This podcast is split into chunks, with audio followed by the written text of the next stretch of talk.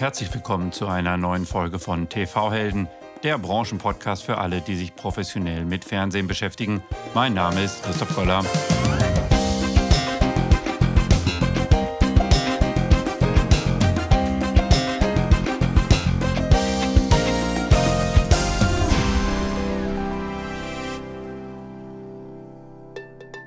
Bevor wir mit dem heutigen Gast starten, möchte ich dir kurz von einer Firma erzählen, die sich weltweit einen Namen in der Videokomprimierung und im Low Latency Streaming gemacht hat. Die Rede ist von Atem. Latenz ist der entscheidende Faktor im Streaming. Eine geringe Latenz macht den Endkunden glücklich, verhindert so Churn und ermöglicht so die Quality of Experience des Streamings auf Broadcast-Niveau zu bringen. Atem verspricht Latenzen von 5 bis 7 Sekunden. Und das nicht im Testszenario, sondern über alle Subscriber hinweg. Möglich macht das die Komplettlösung von Atem, die bei der Videoverarbeitung mit Codierung und Packaging anfängt und über Dynamic Ad Insertion bis hin zur Auslieferung über Content Delivery Networks reicht. Ja, und wenn die Latenz selbst mit Dynamic Ad Insertion so gering ist, dann eröffnest du dir neue Umsatzströme mit deinem TV-Service. Also, damit auch dein Kunde beim nächsten Fußballevent ohne Verzögerung jubelt, gehe auf die Webseite ateme.com und schaue unter Ressourcen nach den White Papers oder spreche mit einem der Vertriebsmitarbeiter. In Folge 42 habe ich mit diesen über die Erfolgsfaktoren im Streaming gesprochen. Alle Links findest du wie immer in den Show Notes. Über den Sommer gab es eine Entscheidung im europäischen Datenschutzrecht. Die war eigentlich deutlich weniger in der Öffentlichkeit, als ich das gedacht hatte. Kurz gesagt, der Meta-Konzern mit all seinen Diensten darf keine personalisierte Werbung in Norwegen mehr ausspielen, wo man denkt, oh, ist das nicht deren Hauptgeschäftsmodell? Und ich muss zugeben, zu dem Thema, da ich das spannend finde, wollte ich gerne etwas mehr erfahren und habe mir dazu einen Gast und eine Expertin eingeladen, die mir da weiterhelfen kann. Heute spreche ich mich mit Frau Katharina Kollmann. Sie ist wissenschaftliche Mitarbeiterin am Institut für europäisches Medienrecht und beschäftigt sich dort mit Datenschutz und mit Urheberrecht und kann uns einiges dazu erzählen, wie es denn zu der Entscheidung kam. Hallo Frau Kohlmann, vielen Dank für Ihren Besuch. Ja, vielen Dank, Herr Goller, für die Einladung, über die ich mich sehr gefreut habe. Und wie Sie schon kurz angesprochen haben, ich bin wissenschaftliche Mitarbeiterin beim Institut für Europäisches Medienrecht. Das ist kurz das EMR. Und dabei handelt es sich um eine der namhaftesten europäischen Forschungs- und Beratungseinrichtungen im Medienrechtssektor mit Sitz im wunderschönen Saarbrücken. Und das EMR beschäftigt sich schwerpunktmäßig mit Themen aus den Bereichen Rundfunk, Presse und Filmrecht, aber auch Telekommunikationsrecht und Jugendmedienschutz sowie eben den angrenzenden Rechtsgebieten, eben zum Beispiel dem Urheber- und Datenschutzrecht und ganz allgemein dem Wettbewerbs- und Kartellrecht. Und vielleicht noch ganz kurz zu mir. Ähm, ich bin Juristin und bin beim EMR schwerpunktmäßig mit dem Verfassen von juristischen Abstracts zu aktuellen medienrechtlichen Themen befasst.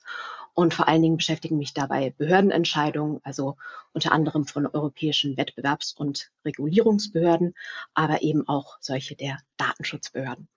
Jetzt muss ich einmal fragen, um was geht es im Moment oder was ist im Moment so ein heißes Thema, was Sie auf dem Tisch haben? Also was ähm, so eins meiner jüngsten Abstracts gerade war, war auch natürlich das Thema, äh, was uns ja alle sehr beschäftigt in den Medien, ähm, das Thema KI. Und da ging es tatsächlich um eine Entscheidung eines US-amerikanischen Bezirksgerichts, die sich damit befassen mussten, ob die KI Urheber sein kann oder nicht. Das ist natürlich auch in Deutschland ein ah, sehr ja, spannendes da habe ich von gelesen. Geht aber nicht ganz in unsere Richtung. Ja, dann müssen wir vielleicht nochmal eine Episode zu machen, weil das finde ich auch super spannend. Und die Fragen werden dann nochmal öfter aufkommen in nächster Zeit oder in den nächsten Jahren. Ja, Heute sprechen wir über ein anderes Thema, nämlich äh, mehr datenschutzrechtlich und einen spezifischen Fall betreffend den Meta-Konzern, ebenfalls aus den USA. Ich muss zugeben, ich habe das so ein bisschen gelesen über den Sommer, dachte so, ach, irgendwie interessant. Es war aber doch äh, ja, wahrscheinlich gut in der Öffentlichkeit eigentlich so gar nicht vorhanden, in der russischen Öffentlichkeit natürlich etwas mehr. Meta darf keine personalisierte Werbung mehr in Norwegen ausspielen. Vielleicht helfen Sie uns kurz, worum geht es da eigentlich genau? Weil man natürlich denkt, oh, das ist natürlich für die deren Haupteinnahmequelle glaube ich jedenfalls. Genau, also das ist im Grunde so das gesamte Geschäftsmodell von Meta. Also im Juli dieses Jahres hat die norwegische Datenschutzbehörde ein Verbot personalisierter Werbung gegen Meta ausgesprochen. Und dieses Verbot gilt ähm, seit August, solange bis Meta tatsächlich nachweisen kann, dass es sich datenschutzkonform verhält. Mhm. Und was auch noch natürlich ganz interessant an der Entscheidung war, das ist ja für Unternehmen immer so der eigentliche Schrecken ist, ähm, wenn Meta dieser Entscheidung nicht nachkommt, was, soweit ich weiß, derzeit der Fall ist, dann riskiert das Unternehmen eben ein Zwangsgeld von bis zu einer Million norwegischen Kronen pro Tag. Das entspricht umgerechnet ungefähr 90.000 Euro. Also ist nicht zu knapp. Und wenn wir uns jetzt so ein bisschen den Sachverhalt noch angucken, also die norwegische Datenschutzbehörde wirft Meta vor, dass es personenbezogene Daten in großem Stil zum Zwecke der personalisierten Werbung verarbeitet. Und das ist an sich ja erstmal noch nicht so das Problem, sondern dass es eben keine Rechtsgrundlage dafür nach der DSGVO gibt. Und Meta soll eben auch wirklich die Aktivitäten seiner Nutzer umfassend bis ins kleinste Detail auf den Plattformen Facebook und Instagram regelrecht überwacht haben und auf der Grundlage dieser Überwachung dann umfangreiche Profile von den Nutzern erstellt haben. Und wiederum auf Grundlage dieses Profils hat es ihnen dann gezielt Werbung angezeigt. Jetzt denkt man ja so, um mal in den juristischen Sachverhalt zu kommen, naja, das machen die doch, seitdem sie existieren, mehr oder weniger, oder? Ja, also bei, ähm, das muss man ja tatsächlich sagen, Facebook gibt es ja jetzt auch schon eine ganze Weile. Ich wollte tatsächlich mal nachgucken, wie lange es das jetzt schon gibt. Aber in meiner Jugend gab es das noch und ich bin inzwischen 35. Und ja, Facebook hat sich gehalten, aber ich habe kein Konto mehr dort. Äh, unter anderem eben aus diesen Gründen, weil äh, ja die, die Praktiken von Meta vielleicht ein bisschen fragwürdig sind. Aber ähm, der Punkt ist, dass natürlich zwischenzeitlich sich die Gesetzeslage in Europa geändert hat. Und ein ganz großes Thema, was was natürlich die Datenschützer hier beschäftigt, ist, dass zwischenzeitlich die DSGVO 2018 in Kraft getreten mhm. ist. Und äh, ja, dass äh, die natürlich unter anderem auch so ein bisschen mit der Absicht, soweit ich das verfolgt habe, äh, ja, verabschiedet wurde, dass man eben den ganzen großen US-amerikanischen IT-Konzernen ein bisschen, äh, wie soll ich sagen, ein, die, ein bisschen eindämmen möchte in ihrem Datenwahn. Jetzt gab es im ich glaube, war es im Juni, Juli die Entscheidung der norwegischen Datenschutzbehörden, ähm, wir setzen hier mal ein Stoppschild, wir lassen das nicht mehr zu, dass ähm, die ganzen Daten, die gesammelt werden, zur Ausspielung von äh, Werbung mit Wissen aus den Daten äh, genutzt wird. Dem zugrunde liegt aber eigentlich eine europäische Entscheidung oder wie ist da der Zusammenhang? Genau, also ganz kurz vielleicht nochmal so äh, als allgemeine Background-Info. Also bei grenzüberschreitenden Datenverarbeitungen ist eigentlich die federführende Aufsichtsbehörde für den Erlass von solchen Entscheidungen zuständig. Und also das ist dieser sogenannte One-Stop-Shop-Mechanismus, von dem man vielleicht schon mal gehört hat. Mhm. Und ähm, in unserem Fall also federführend und damit zuständig wäre eigentlich die irische Datenschutzbehörde, da Meta seinen europäischen Hauptsitz in Dublin hat und eben da auch nochmal kurz zur Vorgeschichte. Vorangegangen waren ja im Dezember vergangenen Jahres bereits zwei Entscheidungen der irischen Datenschutzbehörde, die wiederum auf Beschwerden der von Max Schrems gegründeten Datenschutzorganisation None of Your Business zurückgegangen mhm. sind. Ja, ich glaube, von dem, das ist ja so ein bisschen auch durch die Presse gegangen. Das äh, ist ja aus Österreich, ich weiß gar nicht, woher kommt genau, der. Genau, ein österreichischer Jurist. Der sich sozusagen vorgenommen hat, das Thema Datenschutzrecht etwas mehr ja, ich sag mal, den, den Datenschutzbehörden. Der Robin Hood des Datenschutzes. Genau, stimmt, das habe ich auch gelesen, der Robin Hood. Aber Entschuldigung, ich wollte Sie nicht unterbrechen, ich wollte nur einmal äh, darauf eingehen. Ja, spannend, genau, der hat es angestoßen, mehr oder weniger. Ja, ja, genau. Also Max Schrems ist da ähm, nicht nur in dieser Angelegenheit, aber natürlich äh, ganz großer Vorreiter im Datenschutz. Und die irische Datenschutzbehörde hat dann ähm, wohlgemerkt, aber auch erst nach einem Machtwort des Europäischen Datenschutzausschusses festgestellt, dass ähm, Meta personalisierte Werbung ohne die entsprechende Rechtsgrundlage betreibt und hat dann auch eine nicht ganz so knappe Geldbuße in Höhe von 390 äh, Millionen Euro verhängt. Und infolgedessen hat dann Meta einige, ich sage jetzt mal, marginale Änderungen vorgenommen. Also unter anderem hat es dann die Rechtsgrundlage gewechselt von der vertraglichen Notwendigkeit zum berechtigten Interesse, aber passiert ist sonst eigentlich erstmal nicht viel. Mhm. Und ähm, was dann eigentlich aber wohl den Ausschlag für die Entscheidung der norwegischen Datenschutzbehörde gegeben hat, war eine Entscheidung des EuGH. Der EuGH hat dann nämlich ähm, in einer Sache zwischen dem Bundeskartellamt und Facebook entschieden, dass personalisierte Werbung von Meta immer noch nicht DSGVO-konform sei. Ah, okay. Und genau, und in dieser Entscheidung hat sich dann der EuGH auch nochmal sehr differenziert mit den möglichen Rechtsgrundlagen aus Artikel 6 DSGVO auseinandergesetzt. Und er hat dann eben aber im Hinblick auf die tatsächliche Praxis von Meta gesagt, also im Rahmen von Facebook, dass diese Rechtsgrundlagen alle entweder nicht einschlägig seien, beziehungsweise eben nicht rechtskonform umgesetzt, wenn man jetzt auf die Einwilligung schaut. Vielleicht können wir da etwas ins Detail gehen. Was ist da genau der Vorwurf? Was macht Meta innerhalb ihres Geschäftsmodells, was da nicht äh, konform ist mit den europäischen Datenschutzregelungen? Ja, also das äh, Problem ist tatsächlich, dass ähm, also jetzt in dem äh, konkreten Verfahren des Bundeskartellamts oder beziehungsweise des EuGH ging es ja auch nochmal um den äh, Missbrauch einer marktherrschenden Stellung, weil die ähm, Nutzer gar nicht so richtig wissen, was da eigentlich so mit ihren Daten passiert. Also da werden auch über die Plattform übergreifend, also Meta betreibt ja unter anderem Facebook, Instagram und auch noch WhatsApp, mhm. da werden Daten in großem Stil zusammengeführt. Und das Problem war ursprünglich so ein bisschen, dass die ähm, Nutzer gar nicht erst so richtig äh, aufgefordert worden sind, eine Einwilligung zu erteilen. Das ist dann, ähm, wie gesagt, so ein bisschen klammheimlich äh, in die AGB alles verschoben worden. Und äh, ein weiteres Problem war eben auch noch die fehlende Opt-out-Option. Also äh, man hatte auch gar keine Möglichkeit, dass man dieser Verarbeitung und Zusammenführung seiner Daten in großem Stil widersprechen konnte. Also später wurde dann diese Möglichkeit äh, auch eingeführt, also nach der irischen Entscheidung, aber wohl eben sehr versteckt, ganz äh, klein irgendwo. Also wie gesagt, halt im Kleingedruckten, so dass es eigentlich keiner, der sich mhm. damit jetzt nicht intensiv auseinandersetzt, jemals gefunden hätte. Ja, spannend. Dann gab es die Entscheidung und dann hat Norwegen reagiert, aber mehr oder weniger auch als einziger, oder? Ja, also was wirklich auch nochmal interessant ist, das wusste ich nämlich auch gar nicht, dass es das gibt. Also Norwegen äh, könnte man jetzt natürlich auch nochmal fragen, warum jetzt äh, gerade Norwegen, die Iren waren ja zuständig und haben ja dann genau, mehr genau. oder weniger auch was gemacht, aber der Vorwurf war dann, dass die Iren halt im Grunde das auch gar nicht durchgesetzt haben und Norwegen hat dann irgendwann gesagt, so jetzt reicht's uns. Die haben dann tatsächlich ähm, sich auf das oder sie haben sich auf dieses Dringlichkeitsverfahren gestützt, mhm. das in der DSGVO in Artikel 66 geregelt ist. Also das heißt, in äh, ganz besonderen Fällen, unter außergewöhnlichen Umständen, kann eine Datenschutzbehörde, also eine nationale Datenschutzbehörde, dann tatsächlich selbst temporäre Maßnahmen treffen gegenüber dem Verantwortlichen, auch wenn sie eigentlich nicht zuständig ist, wenn sie der Ansicht ist, dass ganz dringender Handlungsbedarf besteht, um die Rechte und Freiheiten der Betroffenen zu schützen. Und so war es eben auch in diesem Fall. Also die äh, norwegische Datenschutzbehörde war der Ansicht, dass sie dieses Dringlichkeitsverfahren hier ähm, durchführen kann, nämlich weil Meta auch äh, im Grunde komplett die Entscheidung der Iren ignoriert hat und auch auf die Entscheidung des EuGH nicht maßgeblich reagiert hat.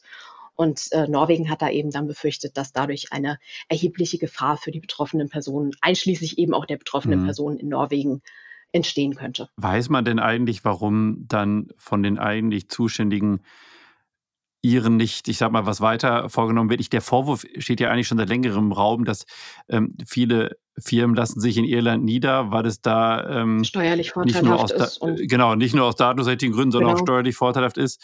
Und man dann mehr oder weniger so denkt, naja, aber dafür drücken die vielleicht mein Auge zu, was das Datenschutzrecht angeht. Also da kann ich natürlich auch irgendwo nur so ein bisschen spekulieren, warum jetzt gerade die Iren da so lax ja. in der äh, Handhabung sind. Also äh, es ist auf jeden Fall bekannt, das habe ich auch schon äh, in vielerlei Kontext gehört und ähm, ist natürlich auch ein massiver Vorwurf von NOYB gewesen, dass sie im mhm. Grunde gesagt haben, ähm, ja, also die, die äh, Norweger müssen jetzt da schon die Arbeit der Iren machen und ähm, umgekehrt haben sie natürlich auch noch gesagt, ähm, das, was jetzt die Norweger gemacht haben, sei ein klarer Versuch, die irische Datenschutzbehörde zu umgehen. Aber ähm, ja, das, wie gesagt, es wurde massiv kritisiert, dass Irland da seine eigene Entscheidung nicht durchsetzt. Vielleicht, weil es auch irgendwo ein bisschen um die Attraktivität als Wirtschaftsstandort fürchtet. Ich weiß es nicht. Mhm. Was ich auch nochmal anmerken möchte, was ich zumindest gelesen habe, die Iren wollten eigentlich im Grunde am Anfang die äh, ganze Geschäftspraxis von Meta durchwinken. Also die wollten am Anfang das im Grunde wirklich als äh, für datenschutzkonform erklären. Und da hat dann halt der europäische Datenschutz Ausschuss intervenieren müssen und hat auch, ja, ja, also hat dann halt im Grunde gesagt, nee, also so geht's nicht. Und da war dann eigentlich auch die Entscheidung der ihr nur noch reine Formsache, weil ähm, im Grunde die Entscheidung des Ausschusses schon getroffen wurde, dass die Praxis von Meta nicht datenschutzkonform sei. Also um es nochmal zusammenzufassen, wir haben äh, den Konzern Meta, der in Irland seinen Geschäftssitz hat für Europa. Die irischen Datenschutzbehörden hatten das, ich sag mal, das Geschäftsmodell, die Geschäftsmodelle schon mal überprüft. Dann ist der Europäische Datenschutzrechtsausschuss eingeschworen und gesagt, naja, schaut lieber nochmal drüber. Dann kam es noch zum Verfahren. Das Verfahren oder das Urteil im Verfahren, was zum Ergebnis gekommen ist, naja, datenschutzrechtlich ist das alles nicht so ganz richtig, wie er das macht, wurde nicht so richtig beachtet. Und dann hat Norwegen gesagt, naja, jetzt machen wir mal was. Genau, und wie gesagt, noch diese Entscheidung des EuGH dazwischen, der dann wohl wirklich so äh, den endgültigen Ausschlag gegeben hat. Also da haben dann die Norweger gesagt, so, jetzt reicht's, was vielleicht auch so ein bisschen damit zusammenhängt. Also das musste ich selbst auch so ein bisschen mhm. nachlesen, weil das war mir gar nicht so bewusst, warum jetzt gerade Norwegen. Also ich habe mich da auch gefragt, weil auch da wieder NOYB hat die anderen Datenschutzbehörden auch dringend aufgefordert, ah, okay. dem Beispiel ihrer norwegischen Kollegen zu folgen. Aber soweit ich weiß, ist da bisher auch nicht viel passiert. Aber Norwegen hat wohl auch eine gewisse Vorreiterrolle im Kampf gegen personalisierte Werbung. Also da ist auch bereits 2021 vom norwegischen Verbraucherrat, also das ist der Norwegian Consumer Council, ein Bericht veröffentlicht, in dem dieser ein Verbot von personalisierter Werbung forderte und eben auch das mit Nachdruck auf beiden Seiten des Atlantiks ähm, ja, nochmal äh, diskutiert hat. Jetzt muss ich nochmal eben nachfragen. NOIB, das ist der... Genau, None of Your Business, die Datenschutzorganisation. Genau, okay, nur nochmal zur Klarstellung. Genau, ach, die haben dann sogar, ähm, ich sag mal, ein bisschen rumgefragt in Europa, was macht ihr denn jetzt mit dem Urteil? Genau, also die äußern sich ja sowieso, wenn man jetzt datenschutzrechtlich einigermaßen versiert ist, sehr gerne zu diesen äh, sehr aktuellen Themen und gerade wenn es um die großen IT-Unternehmen aus den USA geht, da äh, NOYB äußert sich da natürlich schon sehr streng, dass sie da möchten, dass der Datenschutz eingehalten wird. Spannend, genau. Und dann hatten wir es ja schon besprochen, ist die norwegische Datenschutzbehörde eingesprungen, hat gesagt, ihr dürft es nicht mehr machen in Norwegen.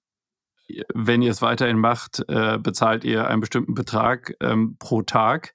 Mhm. Und äh, Sie hatten es gerade angedeutet, sofern wir wissen, ist aber eigentlich danach nichts weiter passiert. Also das ist tatsächlich nicht ganz korrekt und es ist eigentlich auch sogar wirklich sehr interessant, was jetzt so im Nachgang noch passiert ist. Okay. Also zunächst einmal ähm, war Meta mit der Einschätzung der norwegischen Datenschutzbehörde nicht so richtig einverstanden, was uns jetzt vielleicht auch nicht überrascht. Und es hatte dann auch die Möglichkeit, die Entscheidung der Norweger vor dem Bezirksgericht in Oslo anzufechten, was mhm. es auch getan hat. Und das Urteil ist Anfang September ergangen. Und äh, überraschend, naja, nicht ganz überraschenderweise hat das Gericht dann zugunsten der Datenschutzbehörde entschieden. Aber diese Entscheidung ist, soweit ich weiß, noch nicht rechtskräftig. Und es besteht auch noch die Möglichkeit, gegen diese Entscheidung vorzugehen. Aber ich habe nicht gehört, dass Meta das angekündigt hat. Okay. Und was ich aber tatsächlich auch noch ein bisschen interessanter fand, äh, Meta hat selbst in einer Pressemitteilung Anfang August bekannt gegeben, dass es personalisierte Werbung jetzt nur noch nach ausdrücklicher Einwilligung der Nutzer schalten will. Und in dieser Pressemitteilung heißt es dann eben unter anderem, dass Meta die Rechtsgrundlage, die es zur Verarbeitung bestimmter Daten für personalisierte Werbung für Menschen in der EU verwendet, von berechtigtem Interesse in Einwilligung ändern will. Ah, interessant. Und auch da hat äh, NOYB natürlich jetzt gesagt, ja, warten wir mal ab, was da jetzt tatsächlich passiert. Also es das heißt auch wirklich ausdrücklich, für bestimmte Daten wollen mhm. wir jetzt eine Einwilligung einholen. Also mal schauen, was das heißt. Und lassen Sie mich noch abschließend eine Sache, weil das ist mir gerade gestern noch ins Auge gesprungen. Ähm, es wird jetzt tatsächlich wohl geprüft von Meta, das hatte ich auf Heise Online gelesen, ob man ähm, tatsächlich eine Abkehr vom eigenen werbefinanzierten Geschäftsmodell vornehmen möchte.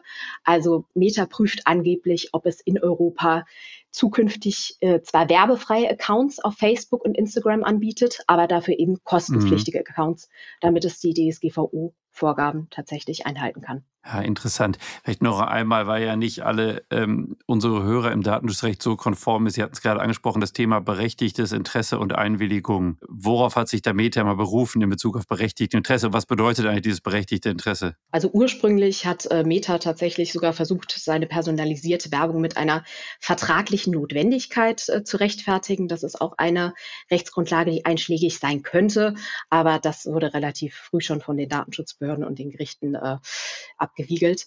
Also darauf. Das war dann, Entschuldigung, das war so das Argument, äh, naja, so wie wir unseren Dienst anbieten, das geht dann einfach nur mit den Daten. Genau, also die haben gesagt, im Grunde wird ja von uns äh, als sozialem Netzwerk sogar regelrecht erwartet. Also unsere, unsere Nutzer wollen ja, dass wir individualisierte Angebote äh, schalten und deswegen sei das ja im Grunde, um, um unseren Dienst äh, tatsächlich erbringen zu können, notwendig, dass äh, wir hier personalisierte Daten für Werbung äh, verarbeiten. Also war mhm. natürlich sehr weit hergeholt, aber man kann es ja mal probieren.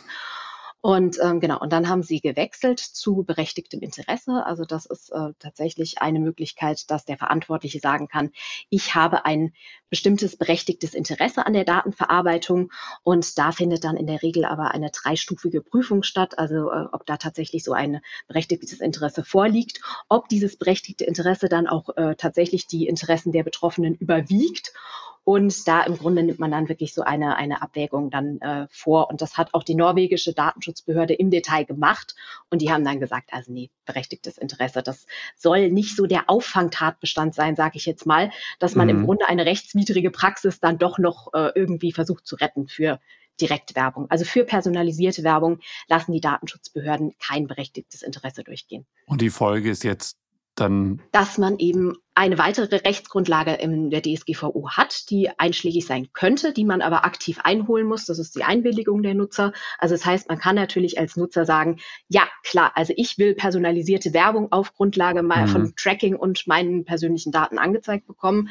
Aber äh, diese Einwilligung muss man natürlich aktiv und informiert einholen und kann das nicht einfach irgendwo so klammheimlich äh, als Pauschaleinwilligung irgendwo in den AGB machen, sondern die Nutzer müssen natürlich, und das war auch ein ganz großer Vorwurf von Norwegen, äh, die Nutzer müssen natürlich wissen, dass überhaupt Daten von ihnen verarbeitet werden, was da im Grunde im Hintergrund alles passiert. Ich weiß nicht, ob Sie sich mal damit auseinandergesetzt haben. Personalisierte Werbung findet ja im Rahmen von, da, da finden ja richtig Auktionen irgendwie vorher statt. Das ist dieses sogenannte Real-Time-Bidding, was da im Hintergrund noch abläuft. Das ist ein hochkomplexes Verfahren. Keiner weiß mehr, wo dann überhaupt die eigenen Daten landen. Also ich wette, auch die Unternehmen, die an sowas beteiligt sind, wissen das gar nicht, was da alles passiert. Und äh, ja, also da wird natürlich gesagt, da kann man nicht einfach im Grunde so, so unterstellen, dass die Nutzer da ein Interesse dran haben. Mhm. Jetzt wäre ja die Folge, also sie hat ja schon angedeutet, vielleicht, weil man sagt, man macht einfach ein Subscriber-Modell, das heißt, der Nutzer, der Instagram nutzen möchte oder einen der Services, muss halt zahlen. Die andere Möglichkeit wäre ja, ich kann den Dienst ja anbieten, dann auch ohne Einwilligung wäre ja da, also dann ohne, Person also ohne Einwilligung zur personalisierten Werbung und dann am Ende ohne personalisierte Werbung für den jeweiligen Nutzer. Ja, aber ich glaube, das rentiert sich für Facebook und Instagram nicht. Also das ist ja im Grunde so deren ganzes werbefinanziertes Geschäftsmodell. Mhm. Also da sehen wir ja jetzt auch, dass äh, Meta dadurch, dass sie jetzt im Grunde wirklich einlenken und sagen, wir wollen das Ganze jetzt kostenpflichtig, aber dafür werbefrei anbieten, dass deren jetziges Geschäftsmodell ja wirklich nur auf dieser Werbung basiert. Und im Moment, soweit ich weiß, ist personalisierte Werbung auch tatsächlich noch das vorherrschende Geschäftsmodell, was auch von einigen Unternehmen dann immer wieder so vorgebracht wird. Ja, aber wir müssen ja personalisierte Werbung machen, weil äh, Sonst können wir uns ja im Grunde nicht finanzieren und es gibt gar keine Alternativen dazu. Aber das macht dieses Modell eben nicht automatisch dann legal. Mhm. Ah, super spannend. Dann bin ich aber gespannt, wie es da weitergeht. Ich meine, das kann ja dann rein gerichtlich noch so ein paar Stufen nehmen und, ähm, und dann die Frage halt, ob es am Ende eine Anpassung des gesamten Services zur Folge hat. Also ich gehe mal davon aus, dass es so, wie es in jetziger Form ist, nicht einfach so weitergehen kann. Ich bin auch ein bisschen stolz, muss ich sagen, auf unsere Datenschutzbehörden und auch äh, ein bisschen beeindruckt von den Norwegern, dass sie da jetzt so beharrlich geblieben sind. Und äh, ja, also ich, ich muss ja auch als, als Nutzer und Verbraucher sagen, ich möchte ja auch nicht irgendwie wissen, was die da tatsächlich so alles mit meinen Daten treiben. Gerade wenn vielleicht noch irgendwelche Kreditkartendaten oder sowas ins Spiel kommen. Hm. Jetzt die Frage jetzt, Norwegen hat reagiert, wir haben es gerade schon kurz besprochen, äh, die anderen eher nicht so. Weiß man denn schon, wie die deutschen Datenschutzbehörden reagieren, ob es von denen noch Anzeichen gab, naja, wir schauen uns das auch mal unter dem Aspekt der Dringlichkeit an oder sind die da eher still geblieben? Also ich meine, mich zu erinnern, dass der hamburgische Datenschutzbeauftragte sich dazu, ich sage jetzt mal, geäußert hat, aber jetzt auch nur, sage ich mal, jetzt so anerkennend, aber jetzt nicht so in dem Sinne, dass, dass unsere Datenschutzbehörden da jetzt äh, vorhaben, aktive Schritte einzuleiten. Kann aber auch nur sein, dass ich das nicht weiß. Dann wäre jetzt sozusagen, also dann ist mehr so die Idee, naja, dann sollen das bitte die irischen Datenschutzbehörden, die halt hauptsächlich in der Pflicht sind, äh, regeln und durchsetzen. Also man muss ja auch nochmal sagen, sie sind ja auch irgendwo in der Pflicht. Also ich bin jetzt auch mal tatsächlich gespannt, was, was Norwegen noch ähm, angedeutet hat, ist oder angekündigt hat, ist, dass es die Angelegenheit dann tatsächlich nach dem Sommer nochmal dem Europäischen Datenschutzausschuss vorlegen möchte. Und der hat dann wiederum die Kompetenz zu entscheiden, ob dieser Beschluss jetzt über seine ursprüngliche dreimonatige Gültigkeitsdauer noch hinaus verlängert wird. Aber man kann sich natürlich auch fragen, weil, wie gesagt, das betrifft jetzt nur Norwegen. Ähm, mhm. Ähm, ist das nicht eventuell auch eine Sache, die unsere Datenschutzbehörden jetzt mal angehen könnten? Also ist es relevant für Deutschland? Also Klar, ja. auch ja. da muss ich sagen, habe ich mal äh, so ein bisschen nachgeguckt. Ähm, der also Bitkom zufolge ist es in Deutschland so, dass ähm, Facebook und Instagram die dominierenden sozialen Netzwerke auch in Deutschland sind und tatsächlich auch noch vor Pinterest, TikTok und inzwischen heißt es X, früher war es Twitter. Mhm. Und ähm, das ging auch aus dem Beschluss der norwegischen Datenschutzbehörde hervor. Also dort ähm, nutzen wohl rund 66 Prozent der erwachsenen Bevölkerung täglich Facebook und 42 Prozent nutzen täglich Instagram. Und ganz ähnlich ist eben auch die Situation in Deutschland. Also auch da wieder laut Bitkom haben 68 Prozent der deutschen Internetnutzer in den vergangenen zwölf Monaten aktiv Facebook genutzt und 54 Prozent Instagram. Also das, ist, das sind natürlich auch Zahlen. Also im Grunde zwei Drittel der Bevölkerung haben ein Facebook-Konto und nutzen es tatsächlich auch. Also ich bin nicht dabei, mhm. aber es scheint genügend Leute zu geben. Ja, klar, auf jeden Fall. Und von also denen werden ja auch die Daten gesammelt. Also deswegen, ich fände es schon natürlich interessant zu wissen, wie um, unsere Datenschutzbehörden damit weiter umgehen. Okay, müssen wir vielleicht nochmal Sie darauf hinweisen. Aber eher spannend. Sie hatten es gerade schon mal gesagt, das ist ja, ich meine, dieses Thema personalisierte Werbung ist ja nicht nur für Meta relevant, sondern fast für alle Online-Dienste, die halt durch die Möglichkeit des, mal, wenn man auf die klassische Fernsehwerbung guckt, die ja diese Rückkanalmöglichkeit nicht hatte, da, die wussten halt, durch andere Mittel, Befragung, sonstiges wissen sie ungefähr, warum Fernseher sitzt, aber natürlich mhm. nicht so gezielt die Interessen, wie, ähm, wie es bei äh, einem Angebot von Meta oder auch bei Google oder bei anderen ist. Wie wäre es dann im Moment, äh, weiß nicht, ob Sie das wissen, aber kann ich dann auch generelle Rückschlüsse ziehen auf andere Dienste, die halt äh, genau dasselbe Geschäftsmodell natürlich auch fahren, wie es da dann weitergeht? Also es ist grundsätzlich für alle Dienste und Online-Werbeunternehmen so, dass gilt, dass man personenbezogene Daten natürlich im Zusammenhang mit personalisierter Werbung nur dann verarbeiten darf, wenn tatsächlich eine Rechtsgrundlage nach der DSGVO einschlägig ist, also nach Artikel 6 DSGVO, wobei eben, was wir ja kurz vorhin schon erörtert haben, nach den Datenschutzbehörden regelmäßig nur die Einwilligung nach Buchstabe A tatsächlich relevant sein dürfte. Und mhm. ähm, ja, also ich meine, wer vielleicht noch besonders aufpassen muss, ich weiß auch nicht, ob das tatsächlich heute noch so relevant ist, sind äh, Websites, die einen äh, Facebook-Like-Button eingebunden haben, weil die natürlich dann direkt wieder an Facebook gekoppelt sind. Wobei es meines Wissens da möglich ist, dass man Tracking auch unterbinden kann. Aber vielleicht sollte man da nochmal einen Blick drauf werfen, ob das auch der Fall ja, ist. Ja, genau. Ich meine, das ist ja die Frage. Viele nutzen ja, das würde mich zum, ja, ich sag mal, zur Business-seitigen das, äh, das Thema bringen. Viele nutzen natürlich Instagram ich würde fast sogar sagen, Instagram heute mehr als Facebook. Facebook ist ja so ein bisschen zurückgefallen als, als eine Möglichkeit, äh, sich selber oder das vorhandene Business zu verbreiten. Und genau, ich meine, der von Ihnen angesprochene Facebook Live-Button, ich glaube, der war ja wirklich eine Zeit lang auf jeder Website zu finden. Mhm. Ähm, heute ist es vielleicht eher der Direktlink zu X, Twitter oder zu Instagram, äh, wo dann bestimmte Inhalte. Und genau das wäre halt der Punkt. Inwieweit ist es, wenn ich den Dienst mit einbeziehe? Inwieweit bin ich dann auch gegebenenfalls mitverantwortlich, was Tracking und Datensammeln angeht. Ja, sobald Sie selbst Daten verarbeiten, also ich muss auch sagen, da sollte man sich natürlich gründlich mit seiner IT-Abteilung absprechen, was da eigentlich passiert, mhm. weil da mhm. stecke ich als Jurist auch einfach zu wenig drin, wie diese Prozesse jetzt wirklich genau funktionieren. Aber sobald ich Daten verarbeite, personenbezogene Daten verarbeite, muss ich natürlich schauen, dass ich Tracking unterbinde mhm. oder eben eine entsprechende Einwilligung vorher eingeholt habe. Also da würde ich jetzt auch mal so ein bisschen auf den Grundsatz aus dem Strafrecht mich berufen. Also Unwissenheit schützt da auch vor Strafe nicht. Also ich kann nicht jetzt einfach als Unternehmen sagen, nur weil ich meine eigenen Prozesse nicht verstehe, äh, oder vielleicht gar nicht weiß, was Facebook da so eigentlich treibt. Mhm. Sobald ich da natürlich irgendwie an diese Dienste gekoppelt bin, würde ich da äh, den Unternehmen empfehlen, ein besonderes Augenmerk drauf zu legen. Ja, ja, ich glaube, das ist schon der Punkt. Ne? Wenn dann, äh, ich meine, wir haben es ja oft im Rechtlichen, dann äh, trifft die rechtliche Einschätzung auf äh, Technik, die sich alle paar Monate, vielleicht alle paar Monate, nicht alle paar Jahre überholt hat und muss dann nachziehen. Aber, ja, mit KI könnten es jetzt tatsächlich alle paar Tage sein. Äh, oder so, also, stimmt, genau. Schauen wir mal. Ähm, schauen wir, wo die Reise hingeht. Frau Kohmann, vielen Dank. Das war äh, super informativ. Sehr interessanter Ausblick über dieses doch recht sehr spezielle Thema, was aber, glaube ich, so viele Leute betrifft, da halt einfach viele die Dienste nutzen, sei es privat, sei es beruflich. Und daher die Frage nach dem Geschäftsmodell natürlich immer eine spannende ist bin gespannt, wie es da weitergeht, ob wir am Ende nur noch mit äh, Subscription-Modellen arbeiten oder ob die Dienste so umgestellt werden, dass äh, personalisierte Werbung dann möglich ist. Es bleibt spannend. Ja, vielen Dank, dass Sie da waren. Vielen Dank nochmal für die Einladung. Also es hat mich sehr gefreut, dass wir uns heute ausgetauscht haben. Wunderbar, vielen Dank. Wir müssen dann gucken, ob wir nochmal was zur KI machen. Bin ich gerne jederzeit dabei. Vielen Dank und äh, vielen Dank euch fürs Zuhören. Danke auch an Joel Schneider für die technische Umsetzung der Episode. Wenn euch diese Podcast-Folge von TV Helden gefallen hat, empfehlt uns natürlich sehr gerne weiter. Bewertet uns auf Spotify oder Apple Podcast oder sonst, wo man Podcasts hören und bewerten kann. Vielen Dank fürs Zuhören.